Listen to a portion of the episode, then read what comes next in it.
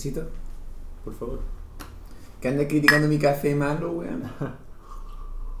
Lo que dije es que podías hacer mejor tu café que no es de tan buena calidad.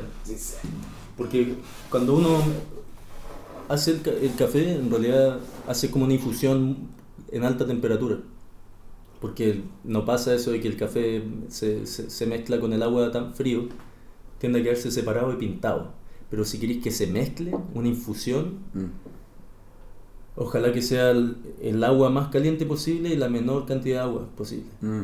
Y así funcionan las, las máquinas italianas. ¿Y este como el cortado es por eso también, quizás? Como, Como el el cortado también súper poquita agua.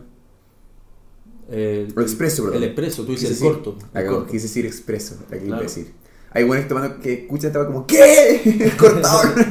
Yo no sé lo que es cada nombre, como frappuccino, no sé esas cosas. Como, No hay que sentirse culpable ni intentarlo. Lo importante es saber de qué café estamos hablando.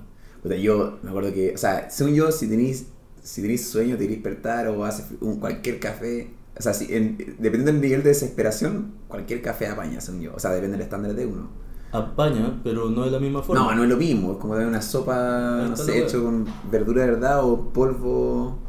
Pero al final, si tenéis frío o tenéis hambre, sea, puede apañar, ¿cachai? Onda, cuando tenéis sed o tenéis sueño, cualquier cosa rica prácticamente. Sí, es verdad. Pero cuando tú tomas un buen café, la hueá es mucho más que la cafeína. Es como caleta de sabor, Sí, caleta, verdad. caleta de, de- ti- Tiene un espesor distinto. Entonces, bueno, tú te despertás a probar algo exquisito. No solo algo caliente que te va a despertar, ¿cachai? Como eh, la diferencia entre, bueno, todo en la vida. Así, ¿Y eh, cuál, cuál- es de los mejores cafés que has probado tú? O experiencia de em, cafeína. fue en, en una... Fue en Perú hace poco.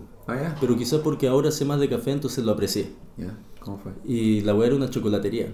Y me dieron el café con chocolate para derretirle y un vaso de leche. Eh, todo estaba caliente, entonces si yo quería podía mezclar el café en la leche con el chocolate o en el, o en el mismo café o mezclarlos por separado. ¿Cachai? Fue- yo lo encontré súper interesante y fácil. O Te dieron las opciones y como en tu casa tenéis ahí todas las weas. Mi vieja tenía algo parecido pero con marshmallow. Qué rico. Y el café peruano, ahí muy bien servido, era tan bueno que al final, bueno, me tomé el chocolate en la leche Ah, porque el café lo quería solo. Y bueno, de ahí viene la inspiración un poco de la canción que hicimos también antes, que café es muy bueno solo cuando te gusta. Y si es más piola, qué rico agregarle cosas. sí, en este caso, como yo no tengo miel, me quedé sin miel, que yo hace, yo creo que hace un año que no uso ni sal ni azúcar en mi departamento, pero sí tengo miel y soya. Claro. Y en este caso se me acabó la miel hace como una semana. bacán. Y estoy así, sin. De hecho, un amigo debería llegar, quizás de sorpresa, llegue y toque el timbre con miel. Así como. No me sorprendería que pasara eso. Así que de- de- vamos a, hablando de pasar al teléfono y va a venir Javier con miel. Y ahí, pero rico también sin, sin nada. Como, de hecho, un amigo que trabajó con un Starbucks un año me decía que allá aprendió a, a- a consumir café y era así, sin nada. Así como el café se toma solo.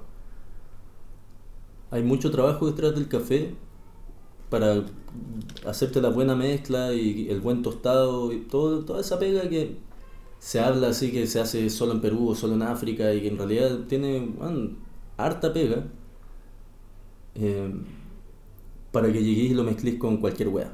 Como que ese es un poco el Mm. concepto. Si alguien va a llegar y a preparar una crema de leche hecha con vacas weón, santas de no sé dónde, obvio que vale la pena probarlo, Mm. porque va a ser más sabroso, distinto. Pero el café es como una cuestión de respeto. El café eh, es una como algo cultural igual que el té. Como, hay café como turco que hace esto con arena. La verdad que nunca sé cómo funciona eso. Eh, ¿Te explico lo del café turco? Sí. Yo tengo una cafetera turca y la gracia es que tienes un, una vasija de cobre con un mango y tú la pones en teoría directamente al fuego. Pero es arena caliente, ¿no? Eh, lo que ellos hacen es eso. po. Ponen un quemador en la arena y eso, eso les prepara la hueá.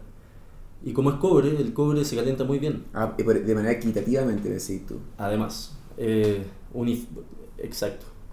Por, por el mismo motivo hacen los contenedores que preparan las cervezas o Mm. algunas sopas y un montón de huevas ¿Verdad? industriales.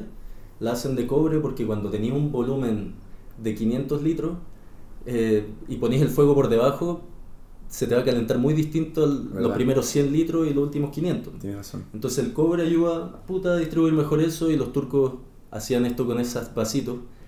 Eh, pero el, el- hay que pensar que es como una, una- un hábito de gente un poco nómade. Entonces en lugar de ser una máquina, en vez de... No es que no sepan trabajar mejor el café, sino que La tradición. los buenos le dieron una solución que era echar café en polvo, hervirlo por un buen rato y de ahí ese café queda igual que el nuestro lleno de grumos. Y los buenos no tenían un filtro, entonces la forma de, de este aparato es perfecta para que cuando tú servís muy lentamente todo se queda en el fondo. Y te sale un, un café filtrado, entre comillas, pero por, por decantación. Y es muy importante el tema de la arena en todo eso, porque ellos con, al ser la arena pueden mover un montón todo esto y ir haciendo que esos grumos se peguen al fondo. Mm. Entonces, para hacer un buen café turco, claro, como que es un tema de adaptación. No queda tan bueno como el italiano, pero lo van a encontrar la manera de, bueno, con otro objeto y todo, no podéis llegar y hacer ese café. Pero yo no lo encuentro tan bueno. Eh.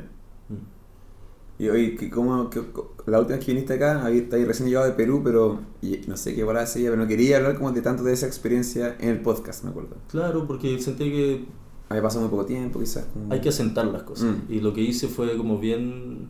Cuéntate la historia entera, como si querés, Sí. como, cómo fue la hora de ir, ir para allá, volver. eh, bueno, lo, ¿Te ves, Lo- se te puede acercar un poco? Lo loco, lo loco de haber estado. Fue muy bacán haber ido a Perú. Eh, realmente quedé súper agradecido, pero cuando tenéis un buen viaje y acabáis de llegar, tu mente no está funcionando todavía igual y no me sentía como hablando de esas cosas. No habría sabido filtrar lo que ahora ya he contado algunas veces. Y lo que hice principalmente fue ir a sanarme o hacer un tratamiento con ayahuasca. El tema es que yo esperaba que eso fuera algo que durara dos, tres días, porque mi vieja tiene experiencia en eso y así me lo recomendó. Y luego de hacerse esa pequeña sanación, que termina siendo enorme cuando la entendís bien, eh, la idea era disfrutar del turismo de Perú. Pero lo que terminó pasando es que tuvimos una gran relación con el grupo. Los compadres me recomendaron quedarme mucho más tiempo en el centro de, de tratamiento. Y y extendí mi viaje ahí como casi todo el viaje. De 10 días me quedé 7 días con ellos. Y fue una semana muy agradable, donde comimos bien, eh, no había internet. Realmente un centro para recuperarse y pensar en otras cosas, en el cual había harta gente que circulaba y también iba a tomar ayahuasca, pero no se tomaban tanto tiempo. Y yo terminé concluyendo que hace la diferencia tomarse su tiempo para asimilar la experiencia y, y también para prepararse. Porque esta weá es un viaje de 5 horas, muy intenso, en el que en general no, no tiene un sentido cronológico lo que vaya a vivir, pero va, tú, vas a explorar, explotar de distintas maneras, eh, según tus traumas, según tus necesidades, y puta, es impredecible. Ahí la importancia del chamán que tenéis al lado para que pueda manejar esa situación, porque si tú no tenés ninguna estimulación, es de día y te tomáis la ayahuasca, lo más probable es que te vayas a marear, que vayas a estar confundido, que necesites dormir y adiós. Pero lo que uno hace en una terapia es profundizar la alucinación, ¿cachai? Como concentrarte y respirar, estar en un espacio oscuro, no escuchar nada y tener un chamán que a partir de un momento en el que él entiende que tú estás empezando a entrar en algo, porque es muy progresivo, Te guíe. él empieza a hacer unos cantos, al menos así lo hacen en el Amazonas. Y esos cantos son cantos religiosos, tienen esa weá que, hay que echar los cantos religiosos, tienen efectos como los cantos gregorianos de la iglesia. Son como un- mantras, ¿o ¿no? Eh, parecido, parecido, pero es más indígena, como que te imagináis más un tambor de fondo, ¿cachai? Sí. Y es- pero sin el tambor y con subidas muy muy agudas y bajadas muy muy graves que se parecen a los cantos culturales como indios cuando hacen y tú ese tipo de efectos ayudan muchísimo a que tú partáis en una weá que no entendí ¿cachai? como que eh, lo bueno son secos y también si ven que tú estás respirando muy fuerte y te estás acelerando cantan más Mm, lento Entiendo. y cuando tú, y a mí me pasó en un momento que tuve una sesión muy importante en la que sentía que habían serpientes que eh, salían de una... Partamos por el principio. Mi transición hacia la alucinación fue empezar a tener un dolor muy fuerte. Y yo no estaba seguro que el dolor fuera realmente eso. Y el dolor se expandía, se expandía, y era una parte que yo no podría distinguir como un órgano, era algo dentro de mí. Y cuando yo, cuando floreció la alucinación, de ese punto yo sentía como salían serpientes, infinitas serpientes. Y las buenas me empezaban a hinchar la piel, ¿cachai? Como que eh, se trataban de esconder y de meter donde fuera. Y tuve una lucha en la que yo tenía que hablarles, a la, o sea, yo, las serpientes me escuchaban y yo les gritaba y me puse a respirar fuerte y en un momento me apreté, tuve toda una interacción con ellas que era expulsarlas de mi cuerpo y no sabía por dónde, ¿cachai? Como que no, no era que fueran a salir por mi boca, no era que fueran a salir por atrás. Eh, entonces lo que empezó a pasar fue que las empecé a matar, en cierta forma, con mi propio calor del cuerpo. Y toda esa experiencia, el chamán me podría haber bajado el tono, haber empezado a hacer las cosas muy lentas. Y yo lo conversé después con él, y él cuando notó que yo estaba peleando y que yo estaba en una situación de dominar lo que estaba pasando, el weón lo aceleró al máximo. Y lo aceleró, yo es casi, es un efecto muy raro que tengo como recuerdo, porque era súper rápido. Nunca lo escuché en ninguna sesión cantar tan rápido y me dio fuerza. Para pelear, para luchar. Exacto. Y todo tiene que ver con hartas cosas de ese estilo. Entonces el chamán ahí me ayudó. Yo sé que el me dio la fuerza que necesitaba. Eh, cuando eso terminó, bajó un poco el ritmo. Eh, está permitido fumar tabaco natural que usan ellos para justamente producir un sonido que limpia y que cuando tú sientes algo que es malo, una persona que está cerca tuya, ellos en general lo que hacen es soplarles así despacito. Y es un sentimiento, ¿no? Cuando todo esto terminó, el tipo me dio un cigarro y yo instintivamente empecé a soplar de esa manera. Y luego también él me enseñó a hacer ceremonia. No porque yo se lo haya pedido, porque él, pero porque fue mi última ceremonia y él sintió que yo podía empezar a probar el hecho de dominar la ceremonia y no solo eh, entregarse a ella. ¿Y chamán ahora entonces? No, pues no, es un proceso muy diferente.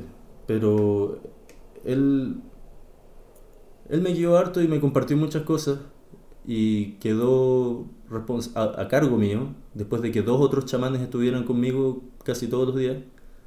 Y la tarea que le dejaron a él era mostrarme un poco lo que era hacer esos cantos y ver si yo me sentía cómodo. Y efectivamente me sentí muy cómodo haciéndolo. Fue como entretenido. Tú comentaste que, que fuiste para allá para sanar de tus problemas. Como, ¿Pudiste sanar? Diría que no. O diría que no fue la cura. Pero sí fue una herramienta muy importante para ver cuál es mi problema que tengo que sanar. ¿O tiene la herramienta para poder sanar ahora? Tampoco diría eso. Pero me ayudó a identificarlo. ¿Cachai? ¿Y cuál es? Eh, preferiría no compartirlo. Porque porque no es ni tan importante, son cosas al final como cuando uno dice... Personal. El, no, el, pero es un problema psicológico que uno tiene que combatir. Y, pero sí te ayudó a verlo entonces, a entender cuál era. Todo el rato. Es que yo ahora te estoy contando la experiencia de ayahuasca que tuve que fue crítica o negativa. Todas mis otras experiencias fueron extremadamente positivas. Y eso, por eso también confiaron en mí como, no para ser chamán, pero porque vieron que yo tenía eh, bonitas experiencias. La gente va allá a vomitar, llorar, sufrir mucho. Y estuve junto a gente que le pasaba eso. Pero nada, yo podría hablarte por horas de cuál fue cada alucinación, pero en resumen, tuve oportunidades en las que me pude transformar en animales. Eh, no transformarse así como que vi un poquito las cosas de esa forma. Onda, siendo un león, sentí lo ancha que es la nariz del león y pude ver mis bigotes que se salían de mis cachetes y bailaban frente a mí. Y cuando venía un viento frío y parecía que iba a ser como de noche, lo sentía en mis bigotes. ¿Cachai? Como hubo toda una experiencia muy real con eso. También me comí un cocodrilo desgarrándolo con mi garra eh, desde, el, desde el cuello hasta la uretra que tienen como en la base de la cola, pero por la parte de abajo, lo desgarré entero y lo empecé a abrir y comerme sus órganos. Y me di cuenta que lo estaba haciendo arriba del río y que los animales herbívoros que estaban cerca no iban a poder tomar agua si que yo se las llenaba de sangre. Entonces tuve una pequeña conciencia como de pequeños detalles que tú dices, ¿cómo vaya a vivir eso? Mm. Pero... Eh, ¿Y tus sueños cambiaron después de, de Perú? ¿Cómo has soñado distinto? No. ¿Has podido meditar de una distinta como otra Completamente. ¿Y lo repetiría? ¿Haría otra cosa así? No se lo recomendaría a nadie. Porque creo que es algo que uno tiene que buscar. Y hay que entenderlo mucho antes de usarlo y siento que es muy difícil. Yo no sabría explicárselo a alguien realmente. No, pues, es como explicarle un color. Exacto, tampoco me siento tan cómodo contándolo porque sé que hay gente que lo entiende muy mal, ¿no? Y en el fondo es algo muy potente. Entonces, sí, tiene que, ser, que ser escuchado sin prejuicios, sin como... Mm. Es que ha, ha, matado a gente. Hay gente que ha muerto tomando la ayahuasca, en Perú es mal visto y es ilegal. Entonces, hay hartos elementos de todo esto que tienen un discurso malo, entonces entiendo que alguien tenga una mala idea. Pero el discurso que realmente cuenta es el discurso de los indígenas, que son los que ni siquiera la cultivan, sino que la tienen a disposición y que la usan desde épocas preincaicas. Entonces, entendiendo la cultura amazónica, yo creo que uno puede tener una, una idea de querer probar esto pero si no entiendes la cultura amazónica y eh, de qué manera ellos pueden decir, esta es una planta sagrada, eh, ahí es un tema cultural, ¿cachai? Como que yo tuve la suerte de que en mi familia hay un uso de eso y también muy resguardado, muy responsable. Mi, en mi familia dos personas lo han hecho y varias veces. Y lo hicieron, lo hicieron de manera muy responsable y nunca me influenciaron para que yo lo hiciera. Ahora mi mamá, sabiendo que yo podía estar no en problemas, pero quizás buscando verdades de la vida, eh, organizó este viaje para que intentáramos hacerlo. Y lo hicimos. ¿Y ella cómo volvió? Genial. De hecho, ella no extendió tanto su terapia porque sintió que no la necesitaba. Estaba muy tranquila. ¿Y te acompañó ¿O te Exacto, me acompañó todo el tiempo. Uf, lo pasamos genial. Fue una bonita experiencia familiar. Y cuando no tienes nada para entretenerte y estás en familia, salen cosas muy bonitas. Sobre todo cuando estás en un lugar tan distinto y puta, era mágico. No mágico, no era bonito el lugar donde estábamos. Era el tercer mundo, ¿cachai? Hay precariedad en muchos ámbitos. No, lo puedes encontrar bonito tú, ¿cachai? Como quizás Es que la riqueza de la naturaleza, nosotros aquí estábamos hablando justamente de todos los, en Chile, de los temas de sequía, y allá todo abundaba en agua. Sí. No era un tema, porque sobraba el agua, había inundaciones. Y, y, eso es bonito, ¿cachai? Como encontrarte con eso, inspirarte y tener la ambición de que aquí también haya agua. No tanto como allá, pero pucha, no podemos seguirnos acostumbrando a que aquí falte agua.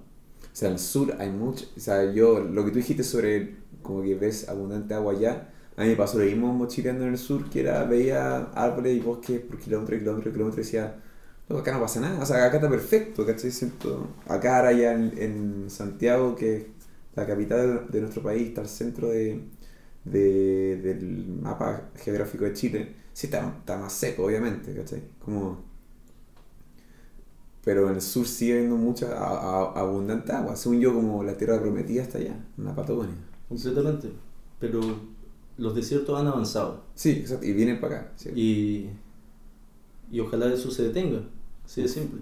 Bueno, con lo que, lo, con lo que ha pasado en esta cuarentena, este virus, eh, hay cachado que como en Venecia volvieron los peces, la, como en China hay menos smog, como un par de días donde el ser humano, las fábricas han parado, los seres humanos han dejado de andar tanto en auto, como el planeta se ha recuperado.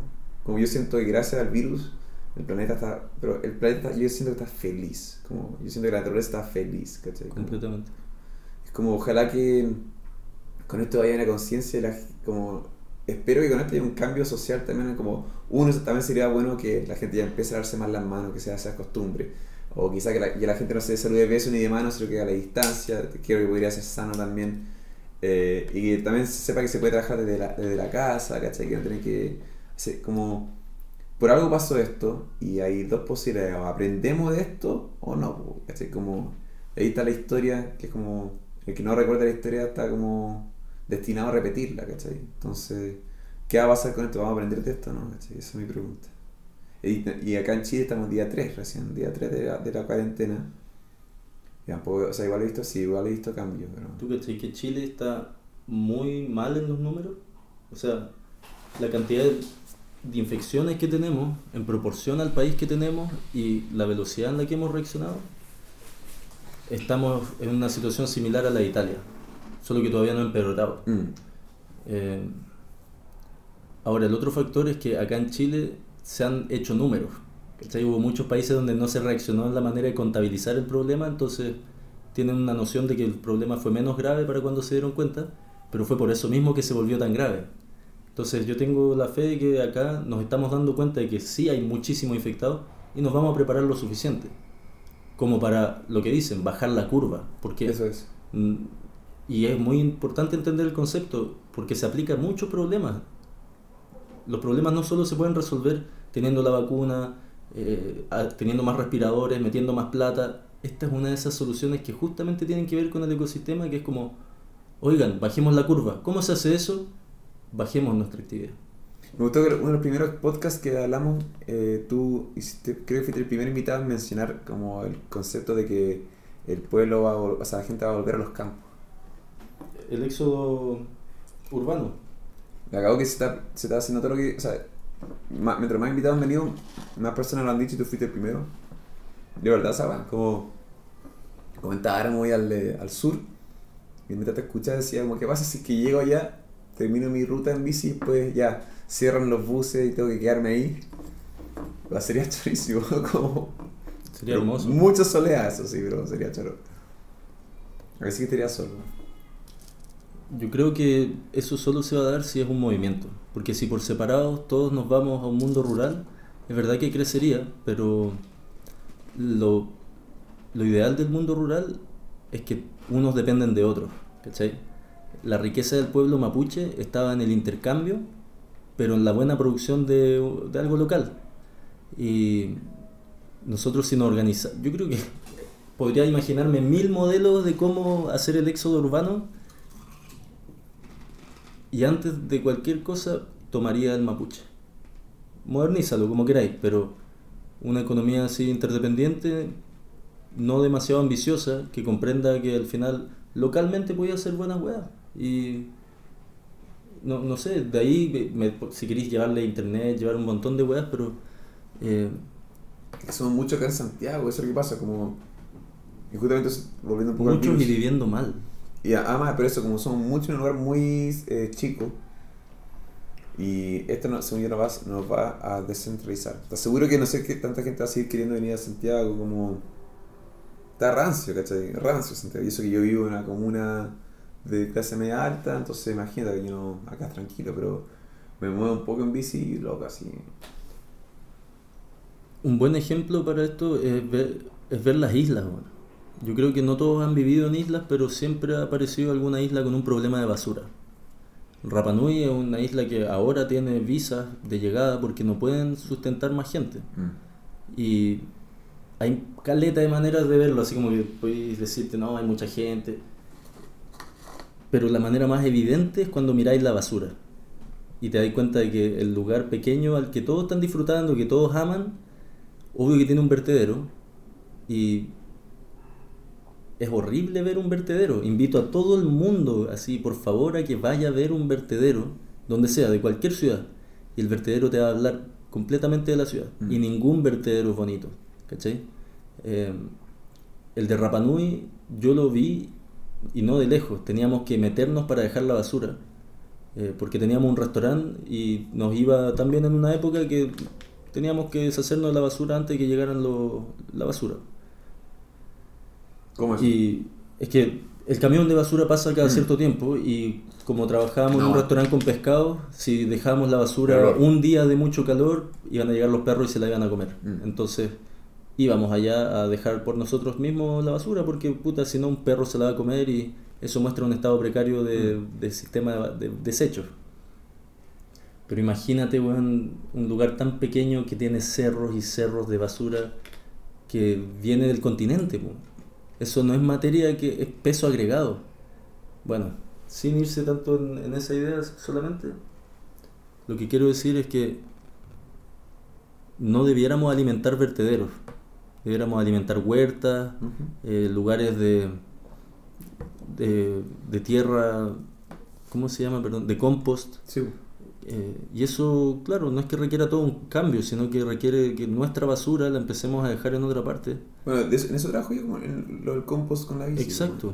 Y cuando hay un pueblo, un pequeño pueblo que se funde en, en algún lugar rural, esas personas, ojalá que el Estado no se adapte a nuestras políticas. No digo ojalá, pero como que Pero así Futuro lo Food veo. funciona así, pues Futuro Food, todas las casas tienen absolutamente tres basureros, pues. como orgánico, plástico Pero, y pero tú no crees que lo están resolviendo? Yo siento que el Estado, o sea, sí, O sea, teniendo Futuro todas Food las herramientas. No, yo no veo basura, de hecho Futuro Food para mí es un pueblo ideal donde Ah, ir. Futaleufú, perdón, estaba entendiendo otra cosa. Nunca he visto Futaleufú. Sí, cuéntame. por eso ahí como ahí fun- está funcionando, ¿cachai? Lo que tú decís de la cultura mapuche que funciona, funciona porque también son menos, pues en un pueblo, eso es lo que pasa, somos muchos, ¿cachai? Exacto. No, y, y volviendo un poco a lo de. puta, yo tú sí, invito a todo el mundo a, a ir a ver el vertedero a cualquier país. Yo sí apostando, hablando del culo, yo te apuesto que el de Corea del Sur no es tan malo. Como, porque ahí está, en la cultura surcoreana está, está implantada la idea del reciclaje. Y te si no es tan malo, va a hablar de la cultura, como te digo. Ah, Sí, eso es como. acá- lo que pasa es que acá estamos en un país donde eh, es, es aplaudido el ser pillo. El, el pasarse la micro, pillo. El, el robar, la hiciste. Como estar con dos chiquillas o estar con dos chiquillos, la hiciste. Como se Con tal de que te vaya bien, O cagar, cagarte a otra persona, la hiciste. Mm. ¿cachai? Como, y si se va a frotar rojo, no se cruza, ah, se necesita ver. la- Como en nuestro país, eso, ese, eso está premiado. Eh, Es, es- es bien visto, como de chora así. Como para que cambie, o sea, son los niños, según yo, los que tienen que cambiar esto y a través de la educación. Como tenemos que educar a los niños y a nuestros hijos a, a, a- seguir las reglas para que las cosas funcionen bien. Y esto lo, lo de- yo creo que las generaciones que vienen van a cambiar mucho porque los niños están viviendo, algunos niños que están primero, segundo, tercero básico, saben que están en la casa, como, papá, mamá, ¿por qué no estoy yendo a clase? Como, hay un virus, hay que taparse, tengan cuidado, como, ellos no se van a olvidar nunca esto, ¿cachai? A- a nadie, pero creo que eso van a ser más marcados que nosotros. Y, van a- ¿y por qué pasó esto? No, alguien en algún lugar comió un murciélago, como, o no, la basura, hay que lavarse las manos, como, como vi un chiste y me gustó que era como, ahora que nos están enseñando cómo lavar las manos, mañana vamos a ver cómo, cómo el abecedario. Y formas y objetos, como, no tienen que enseñar cómo lavarnos las manos, ¿cachai? Entonces la clase de mañana es diferenciar triángulos de los cuadrados, del círculo, ¿cachai? Como, no nos lavamos las manos porque no tenemos ni, porque no tenemos educación, somos un país sin educación, ¿cachai? Como, y, y, y nuestros desechos son tan grandes que llegan hasta Rapa Nui, ¿cachai? Que quedan, bueno, a 3.000 kilómetros de acá, ¿cachai? O. Yo creo que es bueno ser optimista, como tú decís, como el cambio va a venir con el tiempo y estoy completamente de acuerdo. Como que los que a quienes les ha tocado empezar a ver las consecuencias del problema entienden más rápidamente el problema y los otros puta nos hemos acostumbrado que llueva más tarde, que falten ciertas cosas. No, por ejemplo, tú y yo no sé, o sea, antes de empezar esto di- discutimos un poco porque yo estaba medio, tenía un par de sentimientos contigo y tú me decís que a veces puede llegar a ser frío, que era, te das cuenta que algo estaba pasando y lo podéis postergar. Ya, pues gente hace lo mismo con, aunque se sientan afectados, aunque no vean la lluvia. Es que no la veis, po. no la veis, como estar en tu Pero casa por que- mucho tiempo y que no, son- no se notan ciertas manchitas. Y la gente en cambio las ve enseguida cuando llega. Sí, estoy criticando mi Eh, departamento. no, sí, no lo que por- perfecto, No lo ¿cachai? decía por tu departamento, pero es un efecto que yo creo que a los viejos, en- mira, en cierta forma les pasa y en cierta no, sí. Cuando yo como cocinero aprendí a disfrutar y a reconocer un buen tomate, porque mis viejos en una feria miraron tomates y me dijeron, estos son los tomates que yo conocía cuando pendejo. Más verdecitos. Y tomates que eran orgánicos, ¿eh? no eran tomates que no le metían ningún rollo de superproducción, era el tomate que crecía bajo un limón, con agua de caldo de sopa, de pescado. Yeah. Como bueno, un ca- una- de casa.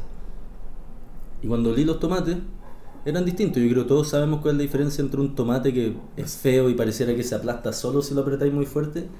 Eh, No sé si todos. Bueno, entonces se los cuento porque hay otros que son los que nosotros conocemos desde siempre, que vienen en la pizza, que te sirven en el restaurante, toda la weá. Son tomate más bonito que la chucha, Sí, pero es- es con una pinta. forma bacán, crujiente, pero eso no es real y para nosotros cambió. O sea, para nosotros así es ahora y no vamos a exigir esa otra calidad. Y nuestros viejos, que sí conocieron la diferencia, tampoco exigen la- el cambio de calidad, como que se, Se acostumbraron, acostumbraron. Se acostumbraron.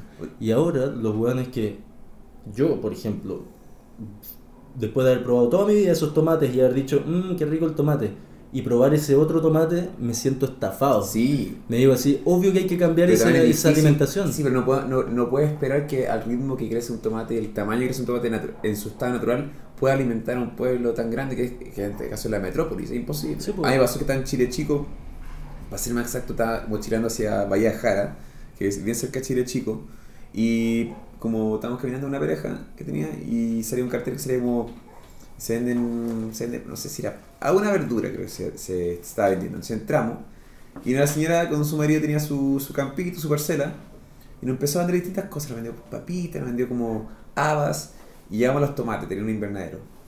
Los tomates estaban como, según yo, yo, yo, le- yo diría que están 80% verde y 20% rojo. Como, y dijo, están listos, están listos para comer. así. Y yo voy, medio desconfié, dije, co- compramos un par y ese día comí tomate y es el mejor tomate que comí en mi vida. Como, y era verde, estaba, esa, estaba mucho más verde que rojo, pero me imagino, yo así, chico de la ciudad sin saber nada, podría ser el mejor tomate que me comí en mi vida. Como 100% natural y lo vi, lo, oh, y fue hecho en piedra, fue con ajo, ajo y aceite. Qué rico. Oh, y soya, ¡ay, qué rico, loco, qué rico ese tomate, ¿cachai? Y también me pasa que ya me- te- uno se acostumbra a, las verduras de acá, ¿cachai? Y yo igual compro mis verduras en, en un local que tengo acá, que el tipo va todos los días a La Vega, ¿cachai? es de La Vega, que creo yo, o puede ser un placebo, pero yo creo que es más rica que los de su mercado, que son como verduras un poco más de mejor calidad. Puta, y ahora me, me fui a abastecer y ahora tengo puras cosas de La Vega, ¿cachai? Pero ahora que decís tú que la cosa va a empeorar, eh, eh, voy a tener que ir a abastecerme. Mira, la, la volada del tomate, cuando tú me... Tu respuesta, por decir, fue la gente ahora se acostumbra como a ese tomate porque el otro tomate no se puede producir tanto. Sí. Y ese es el concepto de tener una economía que tiene que darle a la gente lo que la gente quiere. Mm. Y no hacerlo tú mismo. Podríamos tener una Tratemos de no ponerle como juicio como algún mandato, sino que para ser como bien crítico. Mira, a mí me encanta hacer esto de ser crítico desde lo más neutral. No vamos a decir que tienen que ser los buenos que debieran comer un mejor tomate, pero lo que están haciendo es usar una economía, que en este caso son los supermercados, un montón de gente que, bueno, trabaja, son trabajadores. Eh, lo que quieren hacer es vender tomate porque la gente quiere tomate Sí. en los hoteles, si tú vas a cualquier hotel del mundo y te pedís en la mañana un jugo de naranja, los buenos van a correr hasta el fin del mundo para traerte un jugo de naranja porque en los hoteles tiene que haber en la mañana un parte del desayuno, desayuno continental, jugo de naranja. Y hay cachado que las naranjas solo salen en verano, con mucho sol. Y eso produce que se exporten tantas naranjas, que lo mismo que toda la ley del tomate se mueva por todo el mundo solo porque la gente, puta, quiere su tomate para la lasaña, la salsa de boloñesa, la mierda que sea, Mm. ahora. Sí. Y no debería ser Y así. como tú dijiste, no puede, o sea, no se puede. Sí, entonces, te dicen que en invierno no sería consumir naranja. Más o menos. O Si es que se puede. y Eso, también hay- antiguamente, igual el planeta tiene dos hemisferios, entonces se puede como. Se puede exportar. Pero eso es lo que pasa ahora y produce mucha contaminación, loco. Mm. Onda, es un fomento que hace que al final para tú poder transportar esa naranja, tuviste que desarrollar la, la naranja genéticamente modificada para que aguante el viaje Y- que sea, ojalá lo más redonda para que ocupe una buena forma. Un montón de weas que al final, ok, sí, resolviste el problema. Pero eso pero- es la globalización que hizo un poco eso. Como Sí, si, po. si no fuese por la globalización. Ya, una de mis teorías que es como estamos quizás volviendo a desglobalizarnos, como volviendo a las cavernas. O, como, Completamente. Creo que está pasando. Pero no está pas yo siento que no está pasando todavía o no lo suficientemente rápido porque la gente sigue hablando del tema eh, como tú hiciste antes optimistamente yo en este momento me considero un pesimista de lo que Mm. le va a pasar a la Tierra, ¿cachai? Y no porque no crea que haya un camino, sino que porque está mal la Y, re- y pero intentáis reciclar, intentáis limpiar. Puta, yo mi basura la trato de reducir lo menos posible. Ya, no, sería, no, te- no te considero pesimista, porque si yo fuese pesimista estarías votando todo, no estarías preocupándote. No, porque, exacto, entiendo. Pero yo creo que el tema va, va, se maneja o se mueve a una escala que es tanto más grande que uno, que me he preocupado de más desarrollar las ideas y convencer a la gente. Y, por ejemplo, un restaurante gasta la misma energía que 200 casas Ah, ya. si es para cocinar Entiendo. si esas 200 casas quieren comer, esas Entiendo. 200 familias.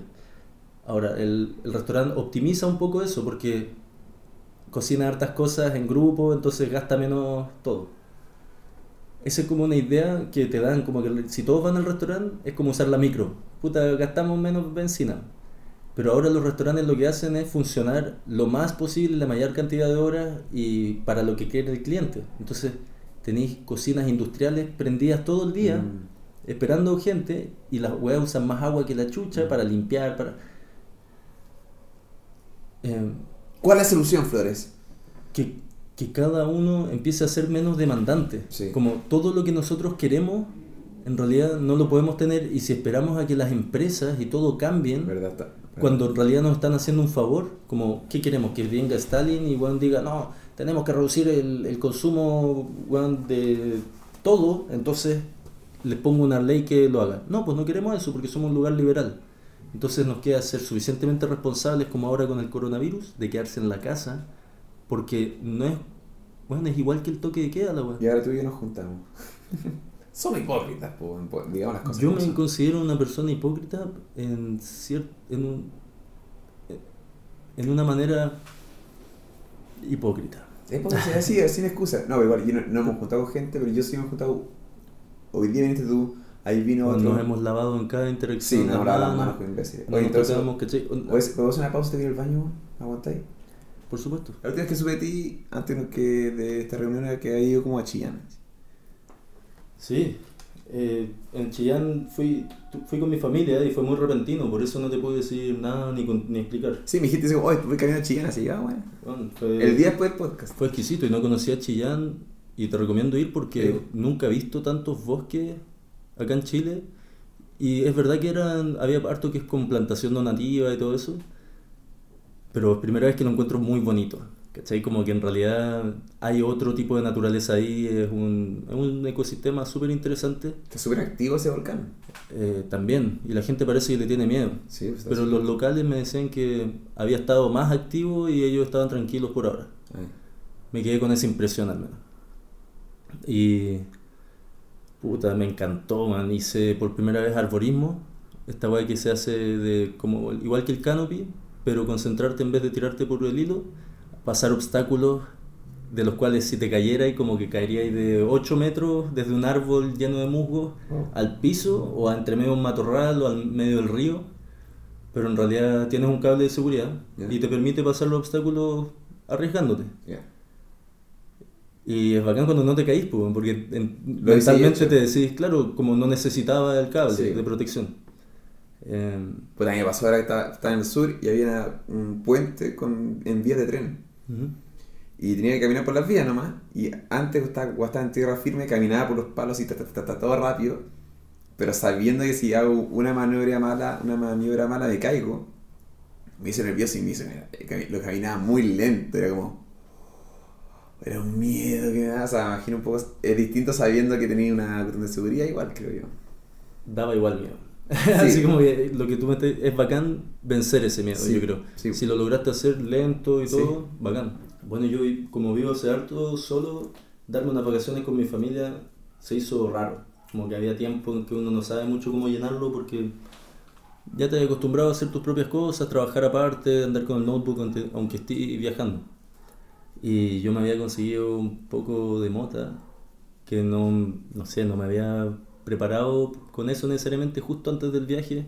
Un amigo eh, me regaló un poco y caído del cielo. Yo pude eh, adentrarme en un cerro que se llama Shangri-La, que harta gente conoce, como un sendero no muy difícil, que también hacen bici, y meterme en un bosque que parecía encantado. Y estando en una volada como en contacto con el bosque, en contacto con... Mira, el contacto con el bosque uno lo define por la antigüedad del bosque. Cuando los bosques son jóvenes, como que todo es muy joven ahí alrededor. Y cuando hay un bosque que es antiguo, donde aunque llegaran bulldozers gigantes a tratar de deshacerse de ese bosque, la weá va a aguantar. va a costar. Es un cacho. Y es bonito ver eso y estar entre medio. Em, y entre, medio hasta donde se puede, porque no, casi que no hay espacio. Ahí llegué y me fumé un cañito. Y fue muy agradable, muy agradable.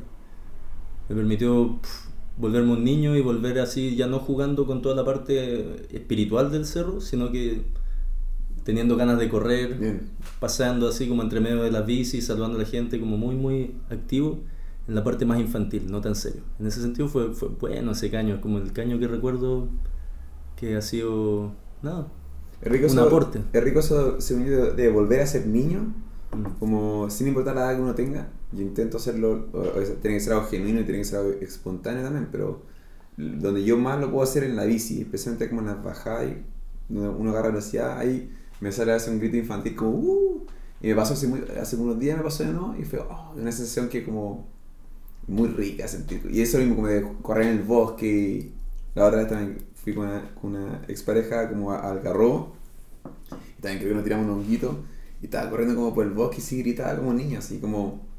La idea, obviamente, y también propongo que se, lo, se haga sobrio, pero también eso, la, droga ese, ayuda, a ese, ayuda a estar como en contacto con el lado más infantil. Más como quizá inocente, como que se sorprende con, con las pequeñas cosas. Como... Y volver a estar en la naturaleza en un lugar como desconocido. Como esas son cosas que yo busco, así que busco mucho. Busco mucho eso, así como y ahora que también que estuve en el sur, también cada vez que voy a... De hecho, tenía, hacía eso caminando por esta vía de tren que te mencionaba. Ahí mismo eh, hacía eso, estaba como, un perro. Era así, ser un niño nuevo. Así, Qué bacán. ¿Un, ¿Un, perro de la calle que te apañó? No, era de, de, la casa de la, persona que estaba cuidando. Mm. Pero a eso sí que lo hice sobre, como que estoy intentando, intentando lo más posible como dejar la mota, ¿cachai? Como sí, fumo, igual fumo de cuando, si me invitan fumo, ¿cachai? Pero por lo general intento si puedo evitarla. Y especialmente si me iba a pegar con una escapada ahí, lo hacía, bueno. De hecho, hay un lugar en la carretera austral que se llama El Bosque Encantado, que queda cerca de Puyuhuapi. Y es un lugar que, que, no he ido, que me falta ir. Y me imagino que la misma experiencia, como un bosque antiguo y hay un lago al final, no sé, me imagino como las ganas que tengo de estar en un sendero ahora. Lo que tú decías, onda de ojalá no fumar y todo, yo te conté esta historia como porque fue un caño que valió mucho la pena subiendo el cerro, pero los, la, tengo cientos de, no, no sé si cientos, pero muchas historias para contarte de monta subida de montaña en las que no hubo ninguna droga por medio, eh, ni siquiera café, ni siquiera azúcar, esos días en que comís puro grano, pura fruta, mm. eh, está ahí realmente como si alguien te oliera tendría ahí olor a viento de montaña, así como que realmente está, estuviste, bueno, aparte de sudor, pero uno siente ese olor a montaña por mucho rato. Y la alimentación hace la diferencia porque completamente, donde si vais a la montaña y te curáis, no tiene el mismo efecto estar allá, ¿cachai? Eh, también si te voláis, lo que tú decís de ser niño y no aprovechar puta la reflexión que podéis mm. tener mirando ciertos árboles rotos que están hechos mierda, pero veis cómo se sostienen y ellos mismos sostienen tantas otras cosas ¿Has visto esos árboles al borde de un risco que aguantan? aguantan y todo alrededor se ha caído y estos jóvenes que aguantan el cerro llega un punto en que por más que puede morir ese árbol, el cerro está aguantando al árbol, ¿cachai? Como porque se hicieron piedras, se endureció el suelo, esas ideas pueden aparecer o simplemente bueno, ayudar gente. No hay nada más cuático que llegar a lugares muy muy lejanos, bien preparados y encontrarte un weón que no está preparado, mm. ¿cachai? Eh, que no es de esos momentos en que lo retáis. Le dais agua. Sí, obvio, Pero de tu agua también, como. Todo depende. Sí. Me, o sea, ayer tuve un invitado y con todo, no, no leía la contra ni, ni, nada, como lo apañé, pero dijo algo que no estaba tan de acuerdo y era. A él le gustaba ir a la naturaleza y poner música en su parlante. Que era como una mezcla entre como la tecnología, electricidad, onda como sonora por un parlante y los sonidos de la naturaleza lo apañé y decía, ah, interesante, pero la verdad que yo, yo opino que en ese estado hay que justamente desenchufarse de esas cosas y escuchar la música de la naturaleza, la música del río, de la montaña, como decís tú, como el, el, tú mencionaste estar con el olor al viento de la montaña, o sea, es muy metafórico, muy bonito, y también hay como un sonido ahí bello que se puede perder si es que estamos, si estáis con música, creo yo. Y lo otro que me acordé que tú antes hablaste de Perú, eh, conocí un tipo que había estado haciendo como una ONG allá en Perú y comentaba que como toda la naturaleza funcionaba de manera perfecta, como un árbol se caía y dejaba un arco y después el día siguiente había una telaraña ahí, como en el espacio exacto que había dejado y si como cada espacio que se podía utilizar, si la naturaleza lo utilizaba de manera perfecta. Gracias. Gracias. Gracias. Gracias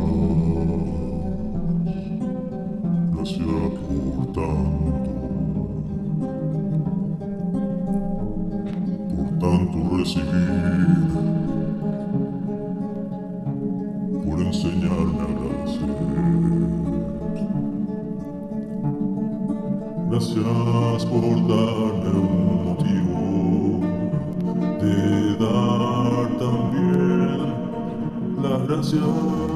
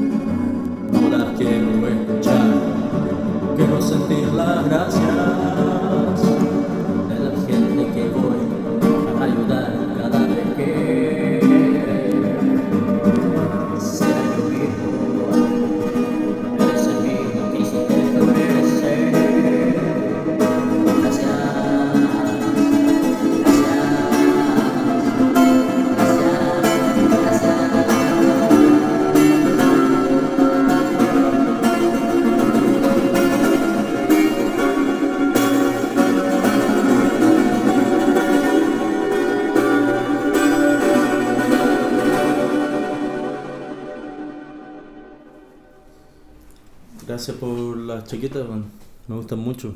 Y creo que me quedan mejor que a ti. Sí, sí, no Así me, no me que- quedan esas. No, que a veces iba a la feria y había como, no sé, si solo ir a las ferias puede dar unas muy buenas pegas y donde me pagan bien, así que voy. Y a veces cometí errores y compraba un poquito más de lo que, no sé, como esa quizá, o no me acuerdo si yo compré esa, lo encontraba bonita, me la compré, pero después no la uso. Y me puse a pensar, decía como, ¿con qué tantas cosas me quiero quedar? O nada, ¿qué tanta pega le quiero dejar a las personas que tienen que ir a venir a, lim- a limpiar mi departamento una vez que me muera? Como, ¿qué tantas cosas? Porque, por ejemplo, todo lo que tú ves ahora no son tantas cosas. No son tantas cosas, tal cuadro, mesa, no es, no es tanto. Pero si antes de hoy día o abría mi closet, como hay cosas, las que están más escondidas, que son cachureos, que son cachos. Y hoy día boté mucho, mucho, como cosa innecesaria. Y algo que me faltaba era como ropa. Qué bacán. Como una edición de qué ropa voy a usar, ¿cachai? Entonces, por eso, si tú te- vas a llevar esto, lo que a mí no me gustaría, Flores, es que te lo lleves y lo, guar- y lo guardes en el closet, ¿cachai? Como, es que lo uses, pues, ¿cachai? Como démosle vida, no, no hagamos que acumulen polvo. Entonces, si yo sé que tú la vas a estar usando, obviamente prefiero la, la, la uses tú, ¿cachai? Como, Yo por eso traté de mostrarte cuando me las puse que como que son mi estilo, po. acá sí, te queda- ese, ese te queda súper bacán. por eso. Entonces, eh, encuentro que no hay nada más bacán que irse intercambiando cosas una vez usadas. Onda, son muy bonitos los regalos. Yo soy muy malo para dar regalos, pero soy seco para intercambiar cosas todo el rato y por eso no me quedan cuadros que he hecho porque siempre los estoy soltando y, y perdí la fe de que el otro usara de buena manera lo que yo le había dado porque me ha pasado muchas veces que he visto cómo esas cosas después o se han destruido o ya no, ya no están o están como no debieran. ¿Qué habrá pasado? Nosotros tuvimos, yo, o sea, yo estuve cuidando la casa de, de un amigo que, y tú estuviste ahí unos días conmigo. eh, eh, Me. Ahí dejamos un cuadro tuyo. Era bonito, me gustaba. Uno que había Tú hecho dices un- un dibujo Es en una un- cartulina, claro. Oye, estoy de cumpleaños 5 años, a mí me encantaría tener un cuadro tuyo. Ya pues, Pero feliz y lo, y lo tendría colgado. así. muy bien. ¿A dónde te gustaría que lo colgase? Ahí. al lado, el que me hizo mi mamá, ese me hizo mi mamá. Sé que podría sonar egocéntrico, pero eh, me gustaría que lo pusieras ahí en el medio, donde está tu otro cuadro gigante, pero es que es muy bacán ese cuadro. No, no, ese no. no es Y también es por un tema de dimensiones, porque yo los dibujos que hago no es que sean, o sea, ahí tuviste cartulina, pero a mí me encanta agarrar cholguanes así como grandes, pulirlos bien y ahí encima de eso pintar con ¿Cuáles son plumones permanentes. Cholguán es la madera compuesta Ah. que puede venir como de tres plaquetas o de un molido, Ah, ya. con lo que se hacen las mediaguas, la Entiendo, ya. muralla sí, liviana. Sí. Pero si de hecho un cuadro. Soy una enciclopedia, pregúntame lo que quieras. Allá. Si de hecho tener un cuadro afuera de, de mi puerta, uno para los vecinos, ¿cachai? Como. Eso me gustaría, sería hecho algo que cuelgue de la manilla. Ah, buena, ya. Como algo para que los puerta. Sí, yo creo que, o sea, no creo que alguien se lo, se lo pele, puede que sí. Una vez loco salí y había como un condón tirado en la Oh. escalera Qué malo. Estuve como tres días ahí y era como lunes, ya, he he hecho cosas en la escalera de emergencia, ¿cachai? Pero nunca he dejado un condón. No. Esto es loco. Yo creo que una, una, unas peores cosas que, hice, que he hecho en la escalera de emergencia fue, en un carrete en el centro. Y loco, eh, los baños están. O sea, había mucha gente y dos baños nomás. Y no aguanté más, me fui a la escalera de emergencia y me ahí nomás. Como, esa era la peor hueá que he hecho eh, en la escalera de emergencia. ¿no?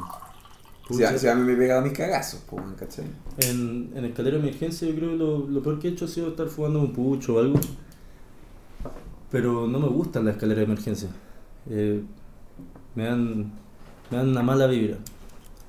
No sé. Cuando me encuentro solo mochileando, me ha pasado cuando llego como a la cima de la montaña o al fin de mi recorrido y estoy completamente solo, puta, me caliento mucho y me, me encanta, sí.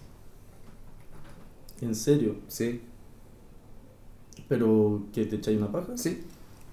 Y, y me voy en, la- en el planeta Tierra, ¿cachai? En la madre Tierra. Pero eso, por ejemplo, ¿te sigue pasando? O sea, ¿te ha pasado adulto o te pasó cuando eres más pendejo? Ya. No, mochilando solo, mochila, eh, mochilero grande. La última que recuerdo haberlo hecho fue en Cochamón, como un, un 16 de septiembre del 2018. Y, sorry por el detalle, pero justamente entender la, la experiencia, pues, no es lo mismo llegar y a, un lugar como ese y agarrar tu teléfono, poner No, no, esto es solo No, imaginación. pues, me imagino que es algo como... Visual. No, mira, estaba subiendo el cerro Arcoiris y la gente ahora va a dejar de subir por ahí. como, como ya nunca más. No, yo estaba, subí en septiembre y llegué hasta donde más se podía porque había nieve. Yo no andaba con zapatos, andaba con bototos, pero no bototos de nieve. mm, Andaba solo y ya había subido harto y dije hasta acá y paré en un tronco. Y, y en todo el camping que yo estaba había otra carpa nomás. Y yo subiendo para allá me encontré con esta, una pareja, la primera vez que los vi. Y los vi bajar. Y me gustaron los dos. No, subí y llegué a la cima y, y no, me iba a tener por seguir subiendo y, y, ta- y me sentí como en, una, en un tronco caído, tenía un poco de nieve a los lados, ¿cachai? Fue increíble, fue exquisito. Lo- o sea, Pero al borde del camino, Sí, te- no, ya, no, era igual en el sendero, pero, en serio. pero espérate, pero yo sabía que no había nadie más, sabía que nadie iba a subir y en todo caso hubiese escuchado, porque era full silencio. Eso sí, me imagino. Y tenía como árboles, como todo el, todo el, todo lado, las paredes de, de Cochamó, ¿cachai? Como de la junta. Y, y nieve tras mí, había como un viento muy helado que crecía, estaba rodeado de nieve. Y Fue increíble, increíble. Y no tengo duda alguna si es que estoy eh, ahora en mi viaje a... Si estoy cali- yo me considero como re caliente, así nada. Yo me, me soy bien pasional en ese sentido. Como puedo ser pres- eh, como... Sí, me gusta. Entonces, como si tengo la oportunidad de naturaleza. Qué. Y lo he, lo he comentado con gente y gente me ha, me ha, ha hecho lo mismo, me han dicho. Entonces, como... Yo he hecho lo mismo. Y, pero, sorry, también estando con parejas también lo he hecho, pero quería, eso quizá más típico, quizá, o una historia más fome, Sí. o no quería involucrar a alguien más, como quería contar. Eh, yo igual, no sé, preguntaría justamente algo que creo que me importa para definir esa weá. Si es que como que tú lo veis como algo que no es morboso, sino que es algo como... ¿Como qué? Natural. No sé, hermano, es Como algo tío, natural, Como, tío, como como- limpié, o sea, me fui, agarré nieve y me, y me limpié como, me, como si fuese una ducha, ¿cachai? Mi- Mi, mi cuerpo lo toqué. Y ahí en mitad de la naturaleza, o sea, como... Se lo, se lo devolví a la tierra, Que, ¿cachai? La que. Dios me juzgue, así como... Eso, ¿no? Pero- no. Y, y no estaba usando ni la tecnología, estaba usando la Nada, era... No sé qué me pasa, me gusta eso. Como Sí, no... No la ando haciendo un hoyo en árbol, weón, y es como solo el acto de estar como solo, aislado, me gusta. Y está, si puta, me caliento, prefiero eh, volver eh, con, habiéndome quitado eso encima que manteniendo esa carga. Y prefiero hacerlo ahí que dentro de la carpa, ¿cachai? Como no cerrado sin misión. Yo creo que cuando se habla, se habla muy poco de la masturbación, man, en general. Y, o, o al menos seriamente. Es como un tema de caleta de talla, pero no se habla muy seriamente. Y en, en mi opinión, yo creo que hay una línea muy delgada entre el, como la masturbación frustrada y liberadora. Mm. ¿Cachai? Y ahí es donde está toda la mala interpretación y la valoración de una o de otra. A ver, Porque, eh, ¿cuál es la gran diferencia? pucha, es que la gente que tiene una, ma- una masturbación frustrada, como que eh, sufre un poco a través de ella y, se, y puede entrar en weón, estados viciosos de la weá, en la que o se hace daño, o contrae enfermedades, o termina alienándose de la posibilidad de tener relaciones sexuales con personas eh, por estar solo conociendo esa manera de liberarse. Y esta otra weá que es la gente que sabe, se conoce un poco más y se libera tanto solo en su intimidad de una manera sana, ¿cachai? Eh, como puta con otra gente, es la liberación sexual, pues, es una energía. Yo hace poco volví a escribir harto porque empecé a hacer harta weá y me gustó, como la consecuencia. Había estado frenado por tipos de pega con mucha responsabilidad y ahora me puse a hacer cosas más, más independientes y a hacer más weá, a tomarme mi tiempo para, no sé, puta, pa- pasarla bien. po. Y de la mano vino al tiro la escritura, así, porque habían aventuras y versiones de historias que uno empieza a contar. po. Y no hay nada más entretenido que cambiarle los nombres y un poquito el ambiente. Sí. Mm, Yo creo que tú contaste unos años que estás escribiendo un libro, ¿no? sí, una Sí. novela. ¿Cómo te fue con eso? No la terminé, pero todas esas cosas son retomables. Están ahí. Sé. de los proyectos tirados que dejamos, como... Como un amigo hablábamos en un podcast y, y dijimos, ya, nos juntamos a grabar algo y tampoco lo terminamos. es difícil, ¿cachai? Cuando, cuando dependes de otros, sueño. Como hablaste un poco de eso antes, off the air, hablamos un poco de eso, que es como... Cuando querías hacer algo, yo creo que si tienes que hacer algo, es algo que, que también puedes hacer, hacer solo, ¿cachai? Como... Espérate, tu libro es solo. Depende de qué creatividad tengáis. Si eres bailarín, puta, necesitáis juntar una banda. Exacto, como sí. músico también. En caso de los escritores, siempre hay una parte que es bien. bien especial porque, como tú decías, es individual. Y un escritor, para que escriba cosas buenas, tiene que tener muchas cualidades interesantes. Pero yo creo que una que tienen todos los mejores en común es que son viejos. Cuesta que la, pes- la palabra pese tanto como cuando eres más sabio. Ah, no sé, no hay escritores jóvenes, bueno, Obvio que los hay, hay muchos. Hay gente inteligente por todos lados. vamos. Pero, no sé, es una idea nomás que yo tengo como que con la vejez. Sí, Yo mismo me encantaría ser escritor y tengo toda la fe de serlo algún día. Pero subestimo completamente mi capacidad de, de producir algo algo sabio, ¿cachai? Como que en muchos puntos de inflexión de, de los cuentos que uno hace, te empezás a dar cuenta de que cómo pasan las cosas, pues. Sí, yo creo que tu opinión va a ir cambiando. sobre- o sea, obviamente, si eres viejo, tienes 80 años, estás diciendo, estás escribiendo, obviamente, la forma en que ve el mundo es distinto. Pero puede que sea más sabio, puede que no, no sé, pero es como. Es que- es distinto. Uno cambia como a nivel molecular a los años, así que tu idea también. po. Pero como escritor uno aprende a decir las cosas y hay muchas cosas que por, por más que las traté de explicar, yo como escritor soy bien exigente conmigo mismo y, y no me la compro. No me la compro, no me la compro y al final me pico y no sigo con la obra. Y eso pasa, ese es el punto muerto, ¿cachai? Y hay escritores que se arriesgan un montón y cuentan weas que a primera vista podría decir quién chucha va a leer una pendeja que se mete a un hoyo siguiendo un conejo Mm. para hablar con un con un gato eh, psicodélico pero weón se lanzó con la historia y la construyó y la hizo consecuente con un universo Pero ese escritor está como enamorado de la pendeja, de verdad. Es medio pedófilo el loco, ¿no? Sea lo que sea, pero weón, puta que ha vivido, puta que ha vivido, weón. Entonces, eh, yo al menos me saco el sombrero ante los weones, trato de escribir, pero tengo problemas para terminar porque no estoy convencido de mi capacidad. Eso. Eh, si no, me gustaría seguir escribiendo, seguir intentando. Como al final, como creo que es importante darle un cierre que te, como ya este video terminó, listo, siguiente. Sí, pues. Como a veces lo pasa en las novelas que uno como se proyecta mucho, quiere ser muy largo y como no la está ahí. Tampoco, también te dice, no hay una fórmula de hacer las cosas. Obviamente me imagino que gente puede agarrar libros o cuentos de, eh, de hace 10 años y los, los puede terminar, ¿cachai? Como... Pero también es importante ponerse como meta más cortas también. Como a terminar poemas, por ejemplo. Sí, cuando escribí. Ahora te comentar que escribes. ¿Qué estás escribiendo, por ejemplo? ¿Poemas o libros? Cuentos y chistes. ¿Y los termináis?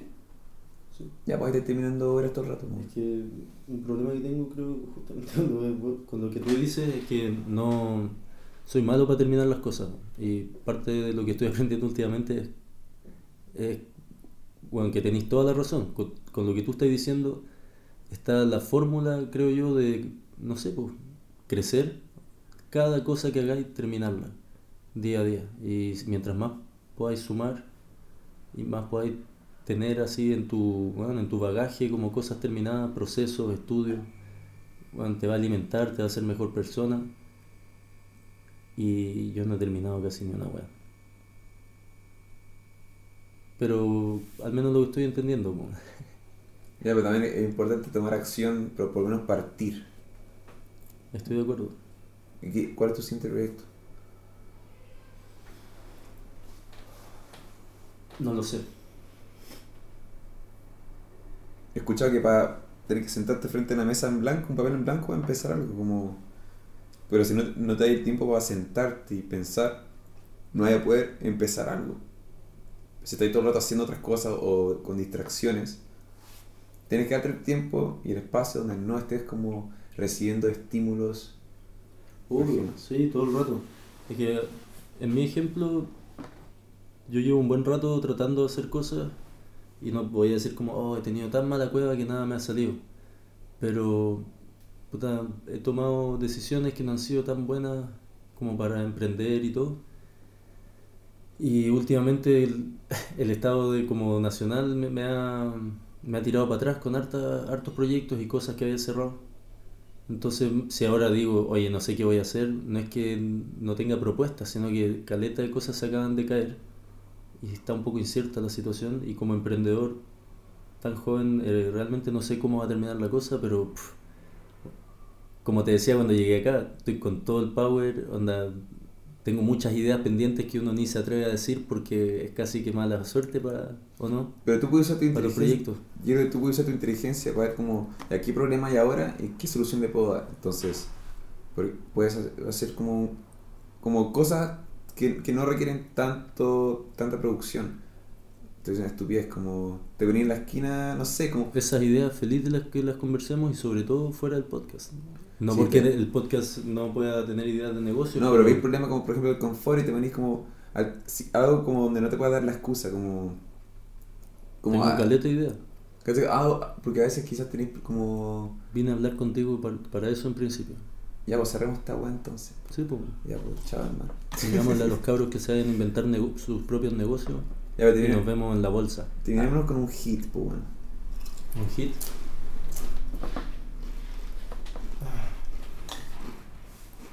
Ya, pues, ¿cómo me vas a inspirar con un hit? ¿Qué clase de, de base me vas a entregar?